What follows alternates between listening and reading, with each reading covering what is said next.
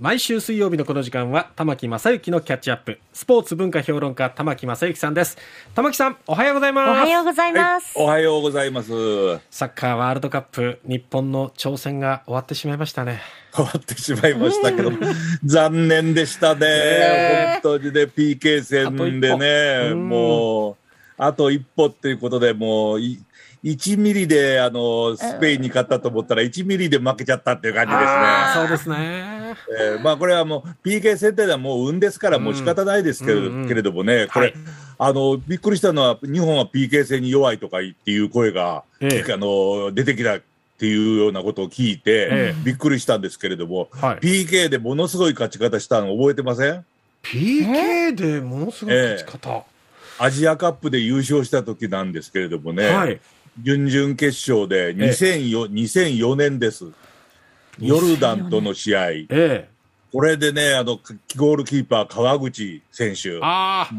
ものすごいセーブをしたんですけども、最初この PK 戦が、ええ。ふ2人失敗して、ええ。1, 1対3までなったんですよね。ええその後4人連続止めちゃったっていう。すごい。でそれで逆転で勝って、その後アジアカップに優勝するという、そういうこともあったんですよね。はあ。ですからもう、あの、なんか負けたらね、批判したり、勝ったら、あの、褒めたりということええ。だけではなくってね、歴史の中ではいろんなことがあったっていうことは覚えた方がいいですよね。そうですね。えーで、その中で一番すごかったのは、やっぱり、あの、今のさ日本のサッカー、考える上では、1993年 J リーグが生まれたこと。ああ。もうやっぱりこれからね、まあ、あの来年で30周年になりますけれども、ええ。この J リーグの誕生が一番大きかったですね。んこう J リーグが誕生して何が一番大きかったと思いますか？やっぱり当時もトップの世界の選手が来て、はい一緒にプレーできたっはい。ていうところも大きいんじゃないかなと思ったんですが、そうですね。それは3番目ぐらいでしたか3ね。番目、へ 2番目ぐらいが、まあ、なんというか、あの、各チームにはホームタウンができて、えあー。ーサッカーがはやあの各都市に流行ったっていうようなところはありますけど一番すごかったのはね、ええ。私が考えるに、はい、サッカーをする集団、団体が生まれたってことですね。ほう、のそれそれまでもいろいろプロ野球とかね、実業団とかありましたね。ありましたけれどええも、はい。あの野球をするん団体じゃなかったんですよね、実は、ほプロ野球は。う、ほう。え？親会社の宣伝っていうのがありましたね。ああ、そういうことか。で大相撲はええ伝統を守るということがありますよね。えそれから高校野球は教育のためだという高校生の。はい、要するに、にあのスポーツをする以外にええ別の目的があったんですよ。なるほどうん。ですからね、あのサッカーができた時あの初代チェアマンの川淵三郎さんに、はい、新聞記者が聞いたことがあるんですけれどもね、ええ。私、横にいたんですけれども、ええ、J リーグ作って何するつもりですかって聞いたんですよ。そしたら、川淵さん、なんと答えたかって、サッカーしますって言ったんですね。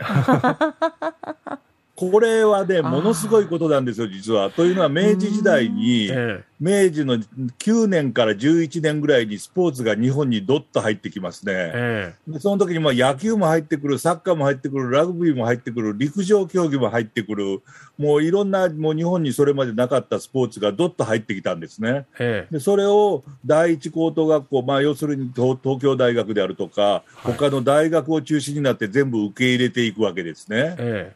その時に各クラブができるわけです。で週休部とかってサッカーのクラブもできるわけですねえ。はい、で野球部もできるわけですね。でその時の部部史というあの部の本ですね。えにか書かれていることがあるんですけれども、みんな共通しているのは何かっていうと、え、えなぜこれをやるかというと、い国に一丁ことあった時に力を発揮するためという。要するにね、野球やって、ええ。面白い、面白い、これはこんな素晴らしいもんがあるぞって言って騒いでちゃいけないと。えこれによって体を鍛えて、国に何か問題があったとき、まあ、これははっきり言いますと、軍隊ですね、戦争ですね、一丁ことあったときに力を発揮するために、体を鍛えてるんだっていうことが必ず書かれてるんですよ。え予備役的なニュアンスだったんですね。まあ、あのそこまではいかないかもしれないけれども、え要するにあのスポーーツをただ遊んでやっちゃいけないっていうことなんですよね。鍛錬の場だったんですね。鍛錬だということに全部なっちゃった。要するに何か言い訳をしないとね、はい。こうつかないということがあったんでしょうね。なるほどね。ですからあの、野球はこんなに面白いから、こんなに、えー面白いものはやろうよっていう人も中にはいたんですよ。ええあの中にはいたんですけれども、そういう人っていうのは、そういう大学とかの主流のところには入れなかったんですうーね。んで、それもサッカーも変わらなかった、ずっとそれで来たんですね。ですから、J リーグ生まれる前の JSL も、まあ言ってみれば企業スポーツとして存在したわけですね。えそれが J リーグ生まれた途端に、サッカーをやるんだと。えはい。サッカーを文化として、カルチャーとしてやるんだとうんいうことが初めて、こう、で出てき、出てきたといなるう。ほど。これはね、やっぱりものすごく大きなことですね。うん。で、それとこの J リーグが、J リーグと日本サッカー連盟ですね、え JFA、はいじゃあジャパンフットボールアソシエーションが2050年に、えー日本でワールドカップを開催して、ええ日本、その時日本が優勝することを目指すって言ってるんですね。はうんだから2050年まであと20年ぐらいに、ええもあるか25年、28年ありあ。ますそうですね。ね。えーそれその時に世界一になるんだという目標も掲げて、森保監督もそのために今やってるんだということを言われたんですね。う。うんんこれはやっぱり素晴らしい、なんて言いますか、歴史の流れと言いますかね、はいその中でサッカーをやってるという。うん。でまあ、な何も他には目的がない。うんサッカーをやるんだと。はあ。それがいかに素晴らしいことかっていうことが出てきたっていう。うんサッカー素晴らしかったですよね、ワールドカップ見ていて。いや今まだまだ続いてますけれども。そうですね。ええまだ続いてますし、私もこれからまだまだあの楽しみたいと思いますけれども、えやっぱりスポーツをやるということがこんなに素晴らしいことなんだっていうことが広がるというのが文化なんですね。うん他に理屈はいらないですね。そうですね。えーなんかもうなんか森保監督がね、またこうこのビジネス書も書いてほしいとか言ってる人いましたけれどもね、そん。な、そそんなほ他に利用しちゃいけないですよ、もう。絶対理想の上司ベスト10とかに入ってきますよね。そうそうそう、入りますよね。